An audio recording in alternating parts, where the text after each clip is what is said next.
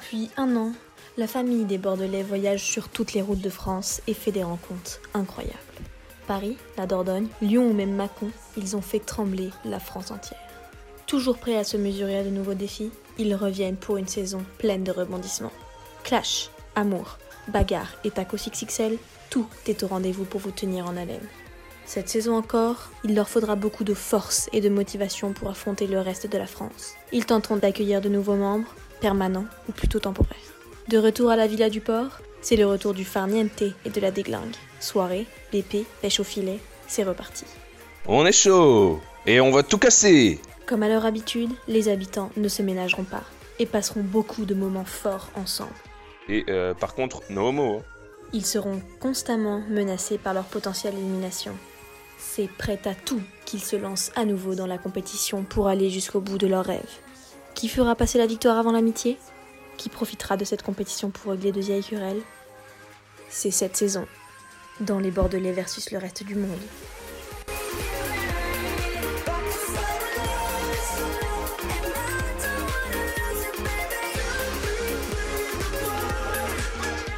Dans ce premier épisode, nous vous proposons une courte présentation de nos participants.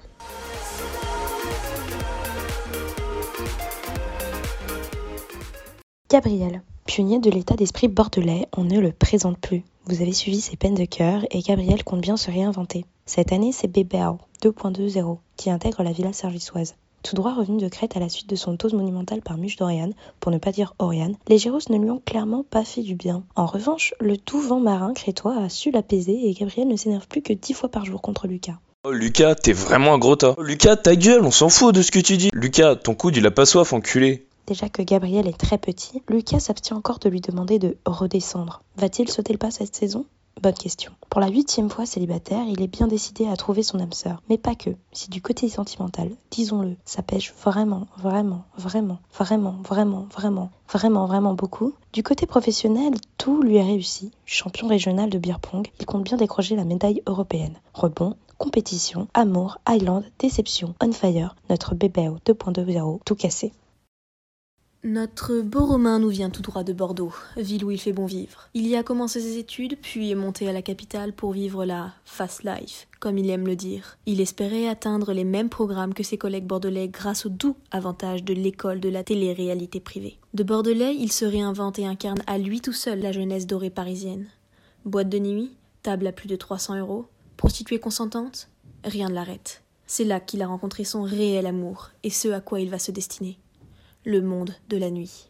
Effectivement, si Romain a aussi une passion pour les chibres en plastique, c'est avant tout un barman hors pair. Il se découvre une nouvelle personnalité une fois qu'il enfile son t-shirt de serveur.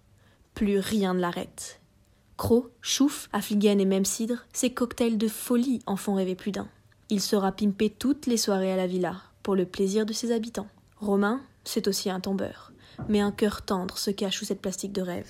Il saura toucher ses coéquipiers et leur dire des choses importantes, toujours avec beaucoup de douceur. Romain est un beau gosse au grand cœur. Nous espérons qu'il atteindra son objectif, devenir un barman reconnu sur la scène très prisée de la nuit sergissoise. Alors on va pas commencer par notre pour Lucas, parce que ça témoigne d'un minimum d'affection, et c'est loin d'être le cas. Ni par beau, parce qu'on veut bien que la beauté soit subjective, mais pour Ruffier, c'est indiscutable. Venant de la bonne campagne bordelaise, Lucas lui est monté à Paris plutôt pour tester la fast food life, train de vie qu'il apprécie vraiment, mais qui lui vaut quelques moqueries de ses congénères. On pourrait citer par exemple Lucas, tu ressembles à un Big Mac, ou encore Hé Lugras, ça gaze. Heureusement, Lucas est doté d'une autodérision sans égale et d'une profonde gentillesse qui lui permettent de passer outre ses agressions verbales. Dans cette maison, Lucas est sans aucun doute la personne qui a le plus bon fond. Mais à sa surface, c'est là qu'on retrouve tous ses attraits à des idéologies extrémistes, comme l'antisémitisme modéré, mais surtout le populisme mélanchoniste.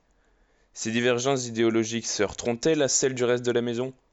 Arrivera-t-il à développer son projet professionnel, c'est-à-dire absolument rien?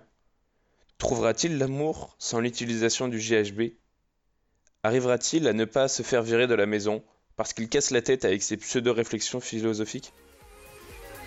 C'était tout pour aujourd'hui. À bientôt.